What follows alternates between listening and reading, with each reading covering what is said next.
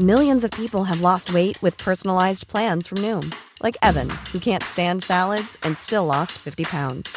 Salads, generally, for most people, are the easy button, right? For me, that wasn't an option. I never really was a salad guy. That's just not who I am. But Noom worked for me. Get your personalized plan today at Noom.com. Real Noom user compensated to provide their story. In four weeks, the typical Noom user can expect to lose one to two pounds per week. Individual results may vary.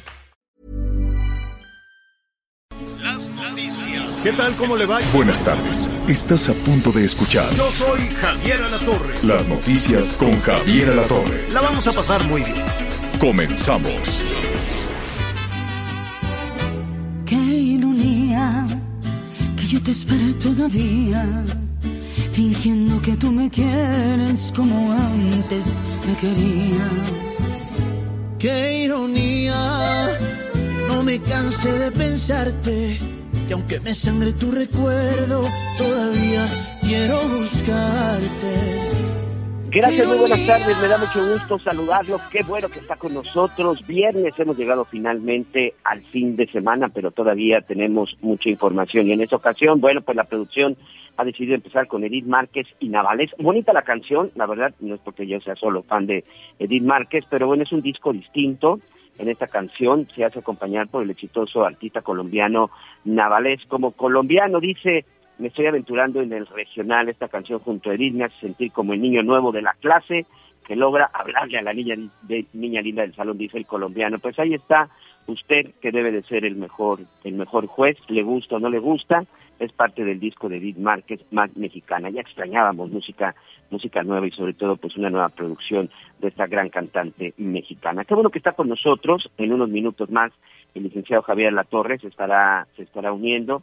Anita Lomelí, pues ya sabe, viajando, haciendo una serie de reportajes también, en unos minutos más estará platicando, platicando con nosotros. Hoy, hoy creo que es un día muy importante por muchas circunstancias, pero hablando en materia de seguridad y sobre todo hablando en materia de relación entre México y Estados Unidos, me parece que hoy pueden cambiar muchas cosas. Pueden cambiar muchas cosas, sobre todo en la forma como se está combatiendo o no. Hay diferentes puntos de vista, combatiendo o no al crimen organizado. Y es que hoy, después de más de una década, desaparece Iniciativa Mérida. ¿Qué es Iniciativa Mérida? Iniciativa Mérida es un acuerdo que tenía el gobierno de México y Estados Unidos, que fue firmado hace ya muchos años, prácticamente en la época del presidente eh, Felipe Calderón, y esa, era un acuerdo en donde el gobierno de los Estados Unidos apoyaba a México en esta lucha en contra del narcotráfico.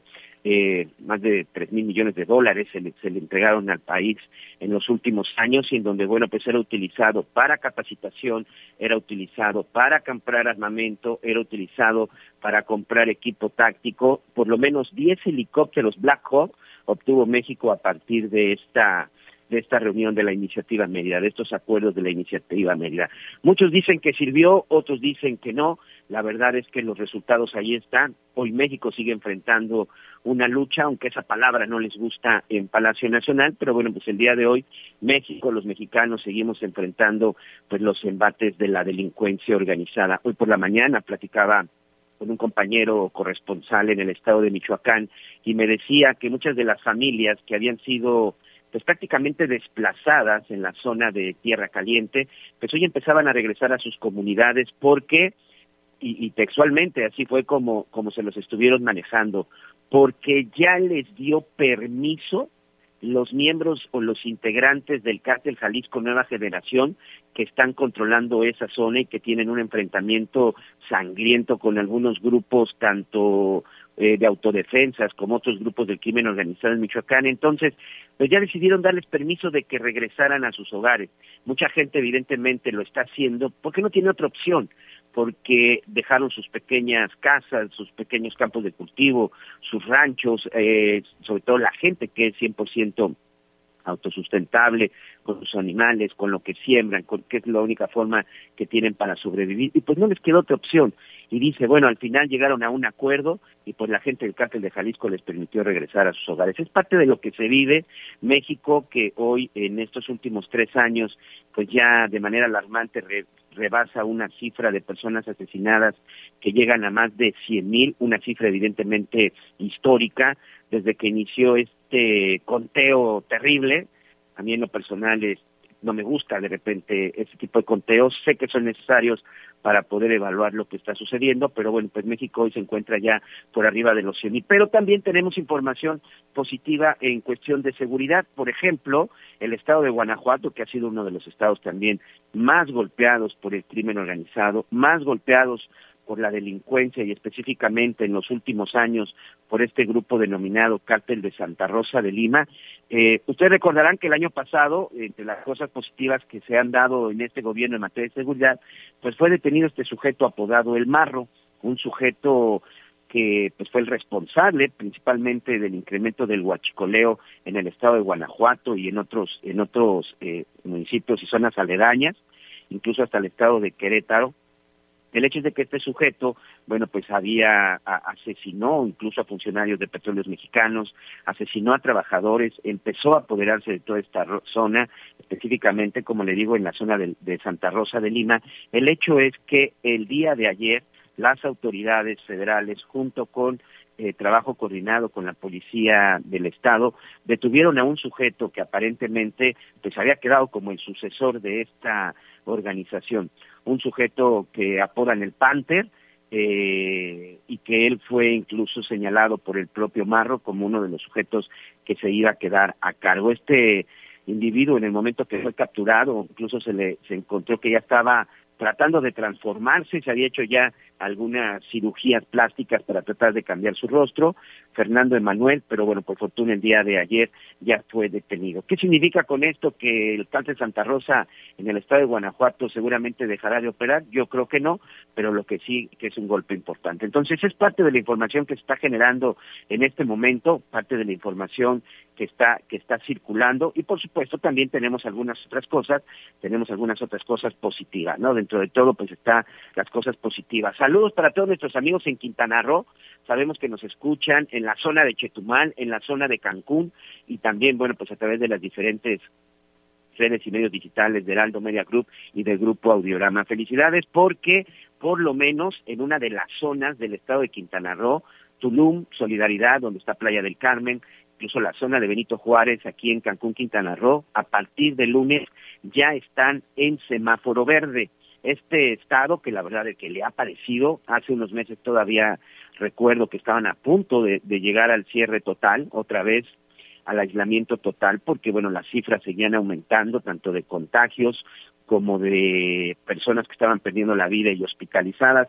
Aquí me están mandando Cancún, la Z91 cinco FM y en Chetumal la Bestia agrupar en el 99.3 FM. Y muy pronto, y muy pronto estaremos también ya en la zona de Solidaridad, en la zona de Cobá, en la zona de Tulum. Así que le recomiendo que continúe, que continúe con nosotros en esta expansión. Y pues ya le decía, Quintana Roo pues está teniendo esta, esta información positiva.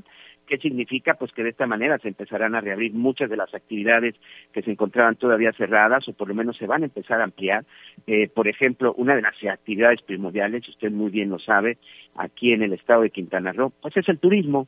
Finalmente el turismo es, eh, eh, pues me atrevo a decir que la principal actividad económica en donde pues la gente tiene un empleo y sobre todo en donde más se está invirtiendo. Por ejemplo, ya llega la apertura al 80% en hoteles, restaurantes, sitios históricos, parques temáticos, campos de golf que tienen aquí en Quintana Roo, de campos, eh, campos este, pues de nivel internacional, en donde incluso se hacen torneos internacionales y por supuesto los servicios turísticos, cines y teatros, centros comerciales, tiendas departamentales, también apertura al 60% de los casinos. Y otra de las cosas que también estaba golpeando mucho, que eran los centros nocturnos, los bares, evidentemente que también son muy visitados por los turistas, bueno, pues estos ya tendrán una apertura al 50%. Y hay otras actividades que, bueno, pues ya estarán también ampliándose. Nada al 100, ¿eh?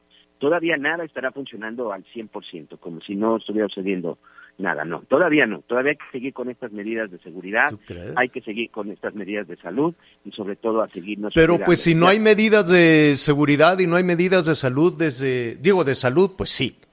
A ver, ¿cómo te diré? Sí, la gente sigue utilizando más o menos ahí el, el cubrebocas, pero yo veo que, que, eh, que hubo un banderazo de salida a reanudar las actividades, por lo menos en la Ciudad de México, pues ya desde hace varias semanas, yo me atrevería a decir varios meses. La, la movilidad es impresionante. Eh, sí hay que cuidarse, o sea, sí, sí, sí, hay que cuidarse, todavía va a continuar el proceso de vacunación. En fin, hay que cuidarse mucho, hay que ponerle buena cara, el saber que, que, estamos ya relativamente cerca del semáforo, del semáforo verde también es, es eh, cosa muy buena, por lo menos, ¿no? Para poder recuperarse en este último tramo del año. ¿Cómo estás, Miguel Aquino? ¿Cómo estás, Anita Lomelí? Muy bien, señor. Anita Lomelí se va a estar incorporando con nosotros en unos momentos más, pero bien, aquí muy contentos con toda la información. Ya comentaba lo de la iniciativa Mérida y ¿Qué, también, pues, qué barbaridad se me... Sí, sí, sí, el tema de seguridad. Acabo de hablar con Anita Lomelí cuídate mucho, descansa, etcétera, etcétera.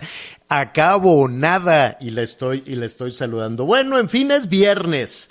Es viernes con muchísima información en desarrollo. Ya veremos también, eh, te estaba escuchando, efectivamente, ya veremos también cómo están estos temas de seguridad, que tal vez es, eh, digamos que la parte más compleja en la muy deteriorada, aunque aquí el gobierno federal diga, no, nos llevamos re bien con el presidente Biden. Pues no, no es cierto. Bien se llevaban con Trump, muy, muy bien, ¿no? Y se reunían y mi amigo y, que, que, que, a todo dar y rodaban por el piso y lo que tú quieras. Con Biden no, con Biden la relación es sustancialmente fría, es muy, muy, muy fría.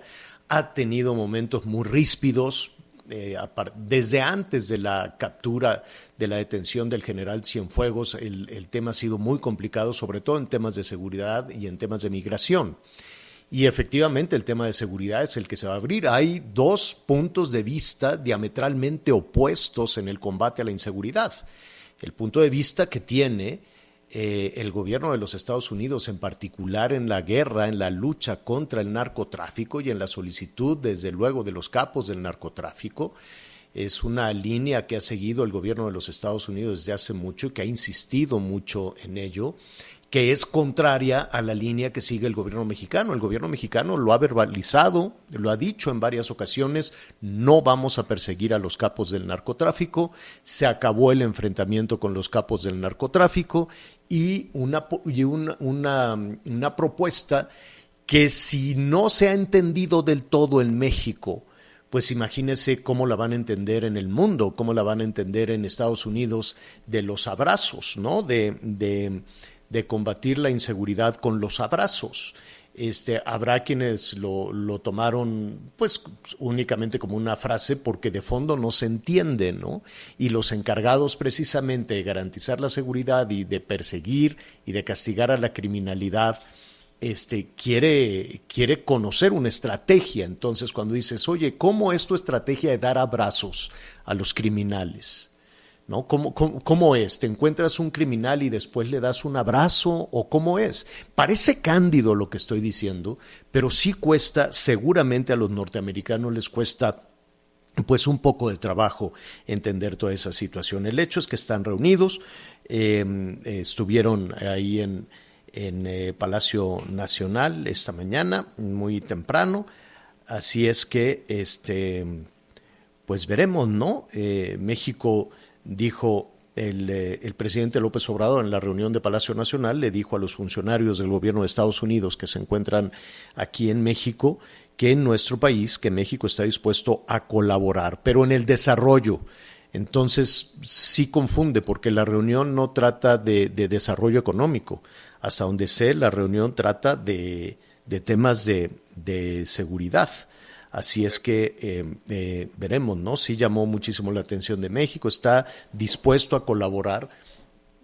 El, fraseo también es complejo, ¿no? Bueno, pues estoy dispuesto a colaborar en el desarrollo. Es, es eh, los mensajes son confunden un poco, ¿no? Cuando estás hablando del principal socio comercial del principal socio comercial que, que, tiene México y del origen y de la fuente, desde luego, de, los, eh, de las remesas. El único oxígeno que tenemos en este momento en el país es, eh, ese son, son las remesas. Todo lo demás está, está detenido. La Cancillería eh, mexicana pues está encabezando esta reunión. Este se le llama diálogo de alto nivel en materia de seguridad. Este, estuvieron ahí en Palacio Nacional, ya le estaremos ofreciendo algunos detalles también de cómo evolucionó y cómo fue detallándose esta, esta reunión que está dedicada, dice el canciller Marcelo Ebrard, lo dijo esta mañana, estaba dedicada al entendimiento. Ya sabe, yo es tan complicado, hay un hay como un machote, ¿no? Para los funcionarios hay un machote para explicar cada vez que hay alguna reunión internacional. Cuando no hay nada, dicen, "No, pues es únicamente sentar las bases para encontrar la ruta para el trabajo conjunto." Es decir, nos estamos poniendo de acuerdo, ¿cómo le vamos a hacer? Pero sentar las bases de entendimiento lo hemos escuchado, creo que desde que éramos niños, ¿no? Siempre, cuando no hay nada, dicen eso. Este dice que las delegaciones van a revisar el contenido del entrenamiento. Pues vamos a ver, vamos a ver de, de, de qué se de qué se trata. En fin, el asunto lo vamos a tratar en un momentito, en un momentito más. Oigan, ya tenemos nuestro este, primer invitado, ¿eh, Javier? Sí, sí, sí. Vamos en este, vamos en este momento eh, y al ratito, fíjese que el Mijis, ¿te acuerdas del Mijis? Estaba muy mal, lo ha sido, pues verdaderamente muy polémico, desde luego la situación de este, ya no es diputado, ex diputado. Este, entonces el Mijis, que espero que se recuperara porque la pasó muy, muy, muy mal de salud, ahora presentó una denuncia en la Fiscalía General de la República contra un cantante, contra Lalo Mora ex integrante de los invasores de Nuevo León. Al ratito le voy a decir por qué hay ahí temas de abuso sexual. Está un, asunto muy, muy complejo. Bueno, muy bien, es información que está en desarrollo que en un momentito más vamos a, detallar. ¿Qué es lo que está sucediendo en esta reunión? ¿Por qué se convocó, convocó a esta reunión? ¿Por qué México quiere dar eh, marcha atrás a un pacto que ya eh, se, tenía en materia de colaboración entre México y Estados Unidos y cuáles son las expectativas en materia de seguridad de todo de, de, este diálogo que se inició esta mañana. Yo le quiero agradecer al maestro Ramón Celaya Gamboa, teniente coronel en retiro y además es especialista en justo en estos asuntos de los cuales estamos hablando, inteligencia y los procesos de seguridad. Maestro, muy buenas tardes, ¿cómo está? Javier, muy buenas tardes, muy bien, muchas gracias. Oye, maestro, ¿cómo, qué, qué, qué expectativa? Bueno, primero, antes de las expectativas, yo creo que habría que poner en contexto cómo está en este momento eh, la relación en materia de seguridad, de, de, de, seguridad binacional, porque tenemos problemas comunes entre México y Estados Unidos. Claro, fíjate Javier que después de una una década de, unas relaciones muy fortalecidas en materia de seguridad en aspectos bilaterales, eh, de, un, año para acá esta, esta cooperación y esta confianza se deterioró. Todo viene a raíz del caso Cienfuegos, que precisamente los canales de comunicación que se habían establecido, bueno, pues se vieron mermados en la confianza mutua. Entonces, tenemos un, un diálogo de alto nivel que se da el día de hoy en Ciudad de México, con funcionarios estadounidenses y mexicanos, pero el contexto, Javier, es de un clima de desconfianza, hay que decirlo claramente, de un clima donde más de una veintena de agentes de la DEA no han logrado su acreditación ante el gobierno mexicano para actuar en funciones antidrogas y donde toda la cooperación que se venía realizando a través de iniciativa medida pues prácticamente está detenida. Entonces, ese es nuestro contexto inicial. Ahora, ¿por qué México fue quien puso sobre la mesa acabar con la iniciativa Mérida? ¿Qué, no le gusta a México? Fíjate que ese es el punto central de la discusión, Javier. La narrativa gubernamental versa sobre que Iniciativa Mérida, Mérida era un programa asistencialista, donde únicamente se proporcionaban eh, ciertos recursos, ciertos materiales para temas de seguridad, pero que no abarcaba otros temas. Pero ese es el error de percepción del gobierno federal porque en realidad de eso versa sobre Iniciativa Mérida y el nuevo entendimiento bicentenario que así lo han bautizado eh, ambos funcionarios, precisamente versa sobre lo mismo. Entonces, ¿qué era Iniciativa Mérida? Iniciativa Mérida básicamente trataba sobre temas de eh, capacitación, sobre temas de adiestramiento a Fuerzas Armadas, a Fuerzas del Orden, eh, fortalecimiento del Estado de Derecho, combate al lavado de dinero y, y obviamente a la delincuencia organizada. Y esto eh, en propias palabras del secretario Ebrard y durante la participación del secretario que pues es lo mismo. Entonces, ahí no vemos un cambio en el enfoque que se le quiera dar. Interesante la participación del secretario de Gobernación, Adán Augusto, porque él sí precisamente eh, habló sobre desarrollo económico e integración regional. Es decir, la narrativa gubernamental del gobierno federal quiere meter parte de sus programas asistencialistas como Sembrando Vida a Jóvenes Construyendo el Futuro para que se abarque incluso a Centroamérica. Pero la percepción y la concepción estadounidense sobre el narcotráfico y su seguridad nacional no tiene nada que ver con este tipo de programas mexicanos y no están alineados. Entonces, en la medida en que no se logren eh, integrarse o alinearse estos intereses, bueno, pues vamos a ver una una falla en la comunicación y en los objetivos finales del nuevo programa de entendimiento. Ahora, hay, hay, hay un tema que, mm, eh, que eh, es recurrente.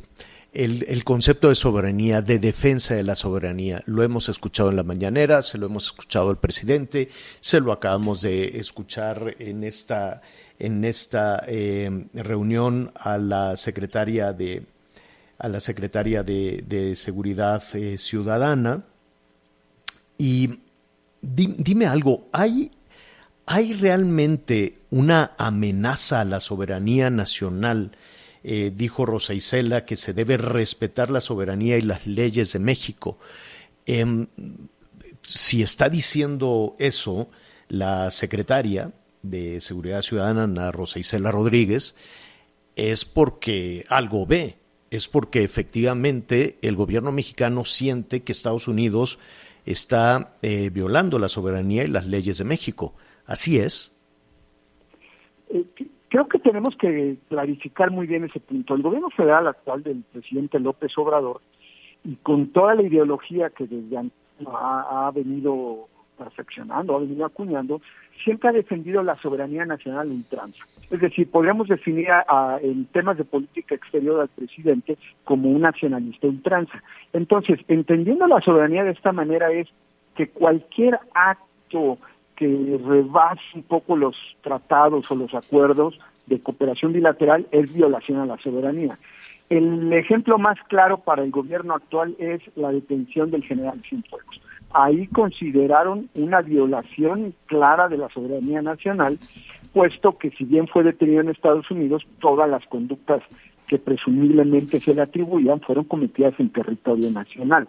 Además de esto, siempre han argumentado que bajo la iniciativa Mérida se dio la mayor participación de agentes extranjeros de la DEA, de ATF, de la CIA en territorio nacional, violando la soberanía nacional. Entonces, esto es a lo que se refieren, de que se respete la soberanía nacional de México, pero con una regulación estricta de los agentes extranjeros que participan en territorio nacional.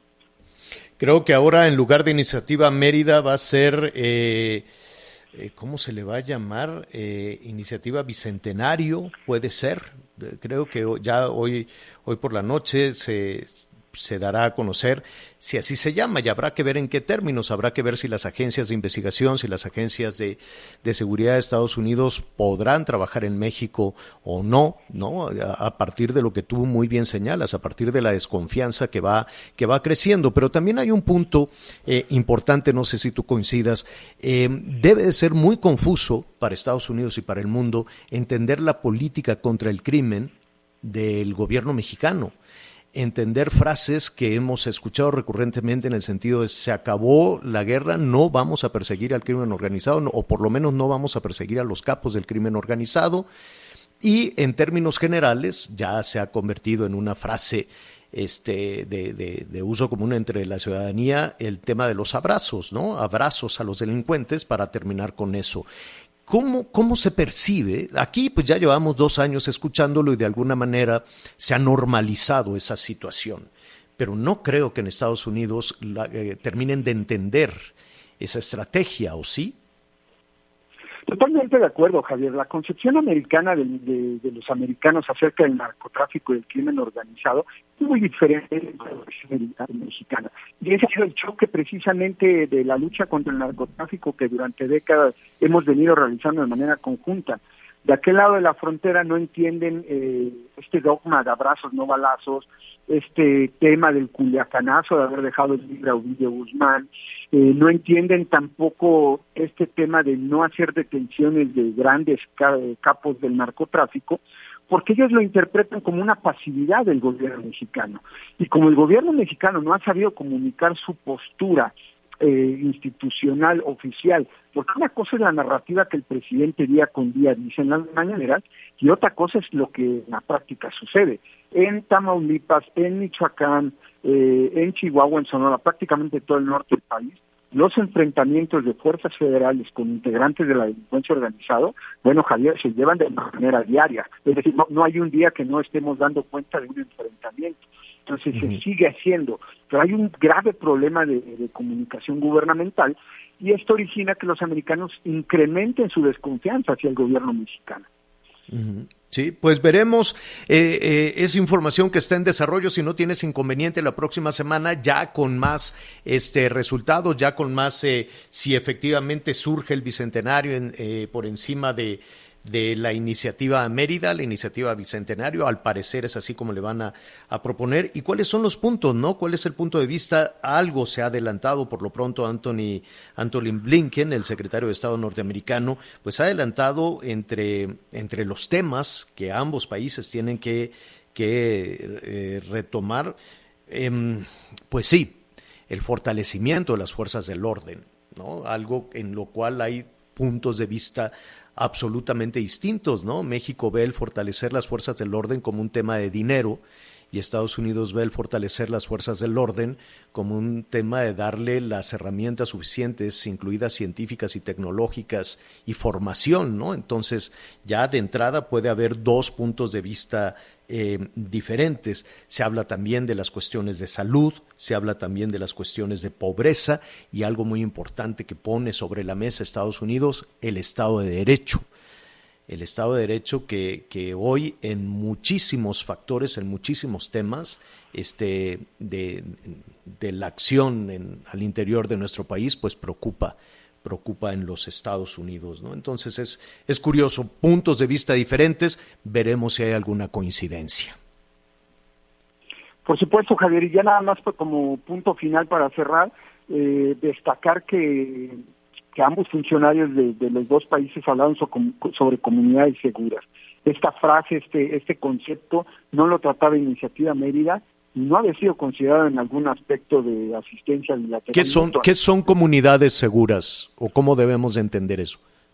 Bien, aquí lo que, lo que están tratando es, más allá de la seguridad, hacer toda una serie de acciones transversales de gobierno como es salud, eh, desarrollo social, deporte. Lo que dice Anthony Blinken.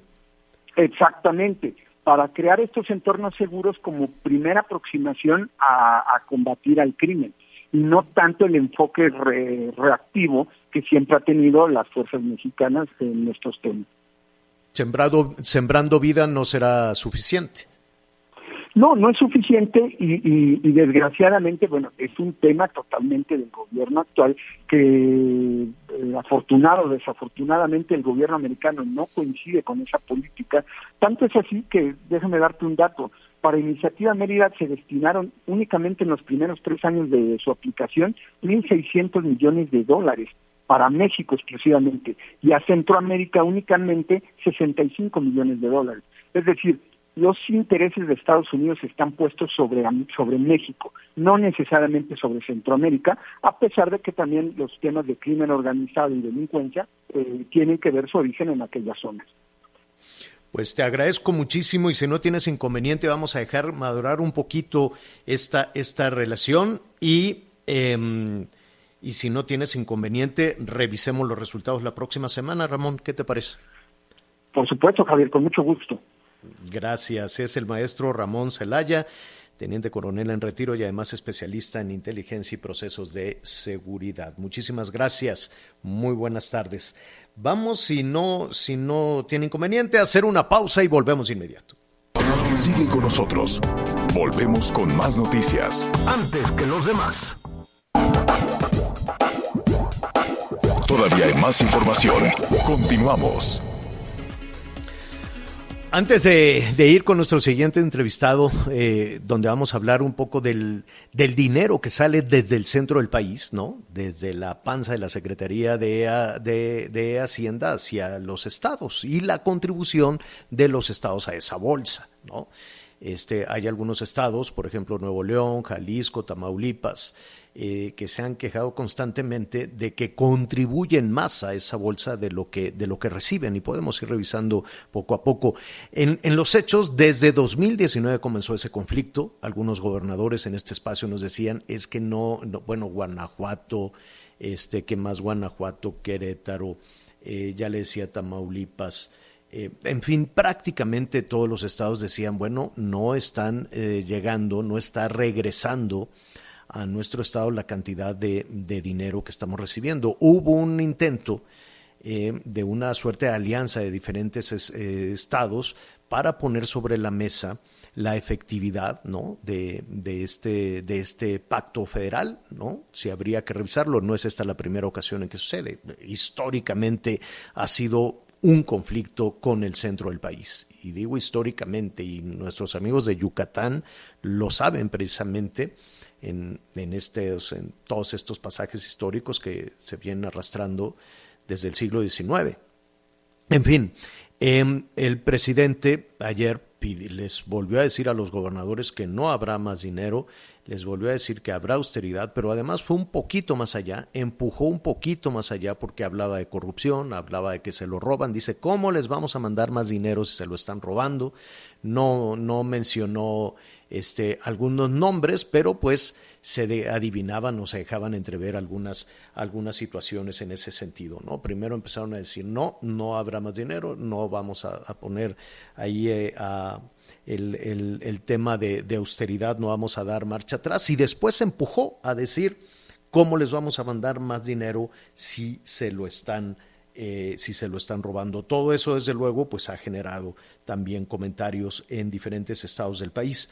Vamos a platicar, vamos a platicar en este eh, momento con eh, César, con César Díaz.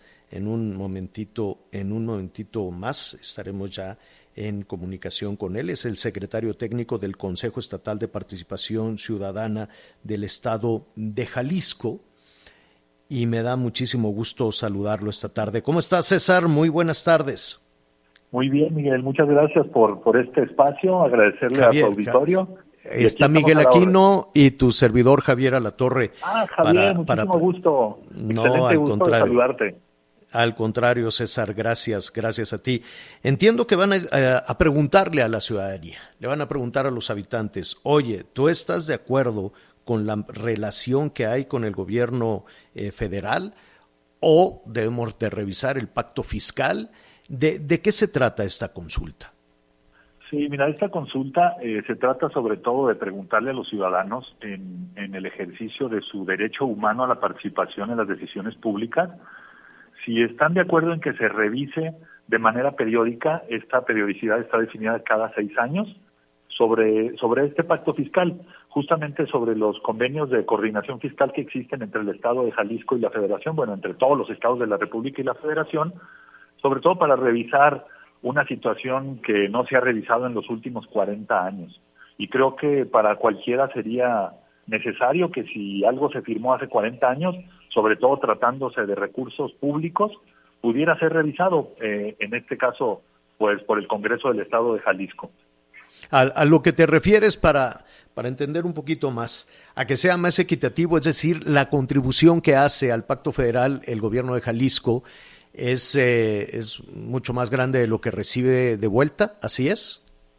Así es, sí, buscar una, una condición que actualice eh, debido a las necesidades que enfrenta nuestro Estado y todos los estados de la República. Sabemos las dificultades financieras que están pasando no solamente los estados, sino en particular los municipios. Y bueno, para atender estas nuevas necesidades, pues hace falta una revisión de estas condiciones fiscales para que se pueda atender a las necesidades, ya sean del ámbito federal, lo que se realiza desde el ámbito federal, lo que se realiza en el ámbito estatal y lo que tiene que ver también con los municipios. Sí, efectivamente creemos, bueno, las, los, los precios de las cosas ya no son los mismos, la situación fiscal, la misma recaudación ha venido aumentando.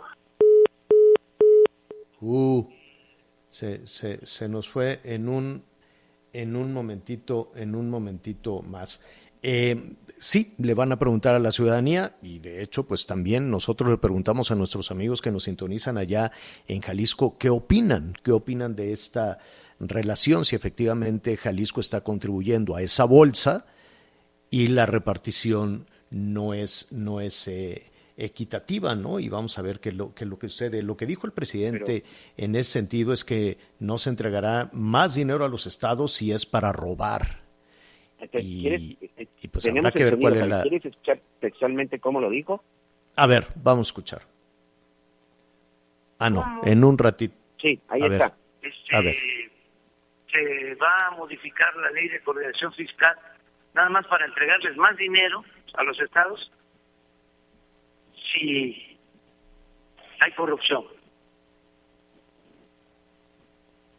¿Quieren más dinero para este seguir robando? No. Entonces no hay solución. Textualmente lo dijo, señor. No se entregará dinero mientras haya corrupción y sigan robando. Ya tenemos de nueva cuenta con comunicación con César Díaz, el secretario técnico del Consejo Estatal de Participación Ciudadana. César, eh, ¿cómo cayó esa declaración en Jalisco? Pues mm, creo que no hay ningún ánimo de confrontación, simplemente es un procedimiento natural, o sea, cualquier cosa que se haya firmado hace 40 años debe revisarse, debe actualizarse. Creo que las necesidades ahora más apremiantes que tiene nuestro Estado no están siendo completamente atendidas y creemos que una revisión de este pacto fiscal le hace bien a todos, tanto a los estados como a la federación. ¿Cómo lo van a llevar a cabo? Vamos a, a través del Instituto Electoral y de Participación Ciudadana del Estado de Jalisco, instalaremos 3.273 urnas electrónicas en 970 puntos de votación eh, que cubrirán los 125 municipios del Estado. Queremos destacar que es un momento muy importante para el Estado de Jalisco porque es un ejercicio histórico, es decir, no se ha realizado nunca un ejercicio de esta magnitud, en donde, bueno, destacamos eh, que estamos garantizando que se cumpla, que se garantice que, que, el derecho humano a la participación social en las decisiones públicas pues esté al alcance de las personas. Jalisco tiene una, una participación ciudadana muy innovadora que incluye 16 herramientas de participación y estamos poniendo a prueba esta primera y bueno, creemos que va a ser un momento muy importante para fortalecer la ciudadanía en el Estado y bueno, la perspectiva de que sea posible una mayor asignación de recursos para atender nuestras necesidades. Ahora, eh, ¿qué van a preguntar? La pregunta en concreto, se la voy a compartir a tu auditorio, es uh -huh. así. ¿Estás de acuerdo en que cada seis años se revisen los términos de la coordinación fiscal y la manera en que la federación distribuye los impuestos para que se decida si Jalisco se mantiene o se sale del pacto fiscal? Es una pregunta muy sencilla, simplemente tienen que responder los ciudadanos sí o no. A ver, otra vez, porque cada vez que hacemos consultas, César, este, la, la, la pregunta, yo sé que, que hay especialistas siempre definiendo la pregunta y queda un poquito confusa. No, ¿Nos sí. ayudas de nuevo? La, lo que se va a preguntar con la, la respuesta de sí o no. ¿Sí o no? ¿Cuál pregunta? A, a, ver. a si los ciudadanos en, en, cada uno en lo individual respondan si están de acuerdo o no en que se revisen los términos de la coordinación fiscal. Es decir, simplemente podría reducirse a esa frase en que cada seis años se revisen los términos de la coordinación fiscal y la manera, desde luego, en que la federación distribuye los impuestos a los estados. Simplemente las personas tendrían que re resolver si están de acuerdo o no están de acuerdo en que se revise en términos de esta coordinación. Eh, no, no se está preguntando, porque todo esto se detonó, si se iba a preguntar si estarían de acuerdo en que Jalisco se saliera del pacto fiscal, del pacto federal. Eh, no, no, es esa la pregunta. No hay esta intención de salirse del pacto fiscal. Creo que eh, fundamentalmente lo que tenemos en mente es una pues una renegociación de los términos de la coordinación fiscal para que se puedan atender las necesidades del Estado. ¿Qué, qué, qué es la coordinación fiscal? La coordinación fiscal eh, es la forma en que los estados eh, ceden soberanía para que la federación cobre los impuestos, por ejemplo, el IVA, eh, los impuestos más, más elevados que se cobran en todo el país, y que estos, estos convenios de coordinación fiscal puedan actualizarse a las necesidades actuales. Es decir, que parte de lo recaudado, parte de, del dinero que, que, que dan vía impuestos los ciudadanos de Jalisco, se quede en Jalisco. Sí, que se le devuelvan al Estado de Jalisco en un porcentaje mayor eh, la, la, pues, su, su, su, contribución que tiene la federación. Es decir, que pueda modificarse la fórmula de asignación de aportaciones y participaciones en algunos puntos porcentuales que pueda significar un mayor ingreso a los estados y a los municipios. Eh, siempre los temas fiscales, eh, siempre todos los procesos eh, fiscales son complejos y por lo tanto supongo que por eso es tan compleja la pregunta. Ahora, ¿qué sucederá si la ciudadanía dice sí? Lo que sucederá es que entonces el Congreso del Estado, con la personalidad y las atribuciones que la ley le confiere, realice una revisión de los términos de esta coordinación fiscal, en conjunto desde luego con la Federación. Y la federa ah, en conjunto con la federación, es lo que te iba a preguntar, porque sí, por supuesto, pues la federación les iba a decir, pues, este... Revísenlos ¿no? y de determinen lo que gusten, ¿verdad? No, esta intención es que se realice una revisión conjunta entre las partes que firmamos este convenio de coordinación fiscal. ¿Y hay disposición del gobierno federal para sentarse eh, con pues, ustedes a revisar? Pues espero que, le, que, que la haya en ese momento cuando los ciudadanos de Jalisco eh, opinen de manera importante que sí, sí quieren que se revise, pues espero que haya la disposición del gobierno federal en que esto suceda. Pues te agradezco muchísimo. Vamos a, a, repetir, esto va a ser a partir del 20 de noviembre. A partir del, 21, del 20 y 21 de noviembre, durante cuatro, cuatro fines de semana consecutivos, es decir, ocho días, va a ser sábado y domingo, y van a estar las urnas distribuidas en las 12 regiones que comprenden el estado de Jalisco pues ahí estaremos pendientes conforme se acerque, conforme se acerque esta fecha. César, muchísimas gracias. Muchísimas gracias, Javier, y a tu auditorio. Estamos al pendiente. Gracias, gracias. Buenas tardes. Una pausa. Volvemos. Sigue con nosotros. Volvemos con más noticias. Antes que los demás. Todavía hay más información. Continuamos. Así es, muchas gracias, gracias por sus mensajes, gracias por todos sus comentarios. ¿Y qué le parece si ahora vamos juntos a hacer un recorrido por el interior de la República?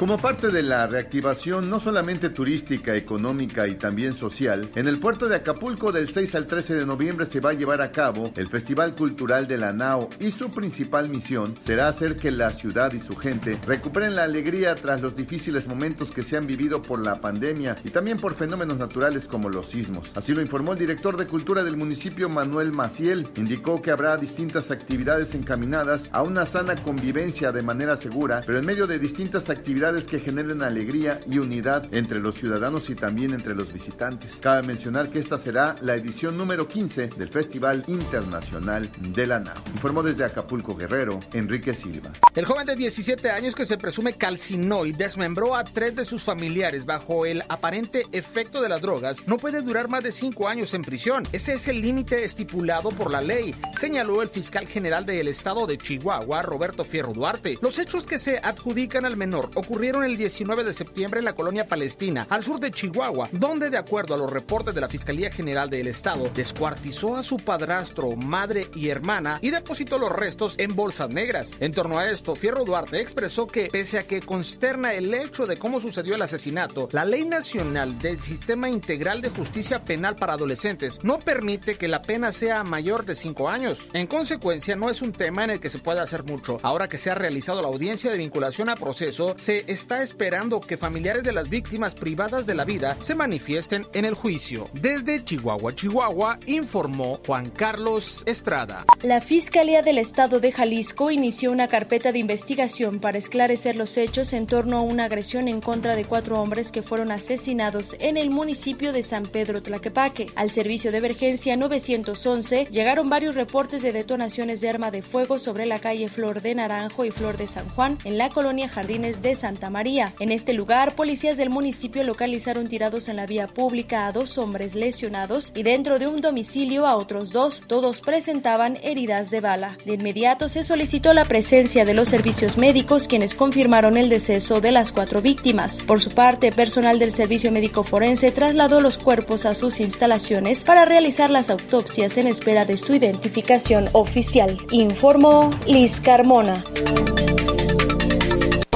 Sigue con nosotros. Volvemos con más noticias. Antes que los demás.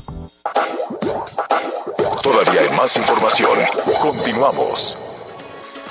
Oye, Miguelón, el, eh, muy temprano anunciaron el Nobel de la Paz y la verdad es que me dio muchísimo gusto, muchísimo gusto que, que en esta ocasión este, fuese a un par de periodistas, ¿no? Sí, la verdad, la verdad que sí, es eh, en un hecho histórico, eh, el Premio Nobel de la Paz se le entrega por primera vez a dos periodistas, María Reza y Dmitry Muratov, por su valiente lucha por la libertad de expresión, tanto en Filipinas y en Rusia. Y, y, llama mucho la atención, Javier, porque habla también de los problemas que han estado enfrentando pues muchos periodistas, pero también muchas naciones en donde se les está coartando la libertad de expresión. Estos dos países han sido un claro ejemplo de cómo pues sus gobernantes han tratado de controlar la información, tratar de controlar los medios de comunicación y creo que esto habla mucho de la necesidad de expresarse, pero también de la necesidad de terminar en algunos países con esos, pues esos gobiernos que simplemente quieren tener sometido a su pueblo y la libertad de expresión es una parte fundamental. Bien, la verdad es que bien por este premio y sobre todo por el reconocimiento a dos periodistas en un hecho histórico, señor. Premios Nobel de la sí. Paz, dos periodistas independientes. Pero además, eh, eh, este en, lo, en, la argumentación de darle el Premio Nobel de la Paz a esta periodista de Filipinas y a este periodista ruso, se habla de que la libertad de expresión es fundamental. Es, es, decir, no se está haciendo un reconocimiento, no es un premio de periodismo, pues, no es un premio no, no, de trabajo no. periodístico, sino de lo que se está hablando, aquí lo que se está reconociendo es la libertad de expresión, la necesidad de la libertad de expresión si queremos tener un país libre, si queremos Estado de Derecho, si queremos una vida democrática, se requiere de la libertad de expresión. A ningún gobierno en el mundo le gusta que yo, a ningún, todos los gobiernos ven a la prensa incómoda, todos, no nada más el gobierno mexicano. Ahí estaba también Trump, ahí está incluso pues algunos este, arranques que ha tenido el presidente Biden también con, con, la prensa, no se diga del presidente ruso, no se diga del presidente de Brasil, es decir, no hay presidente que tenga una buena relación con la prensa, pero es necesaria. La prensa es necesaria justo para ponerse del lado de la gente. Ya estaremos platicando este tema en la segunda parte del programa. Lo invitamos, javieralatorre.com, Javier Alatorre MX.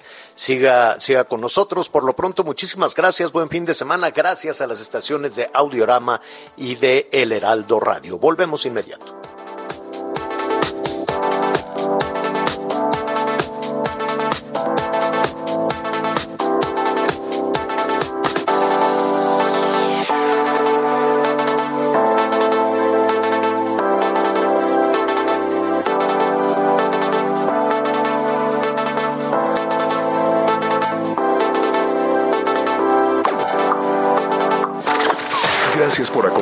Las Noticias con Javier La Torre.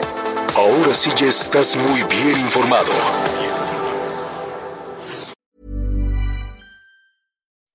When you make decisions for your company, you look for the no-brainers. If you have a lot of mailing to do, stamps.com is the ultimate no-brainer. Use the stamps.com mobile app to mail everything you need to keep your business running with up to 89% off USPS and UPS. Make the same no-brainer decision as over 1 million other businesses with stamps.com. Use code program for a special offer. That's stamps.com, code program.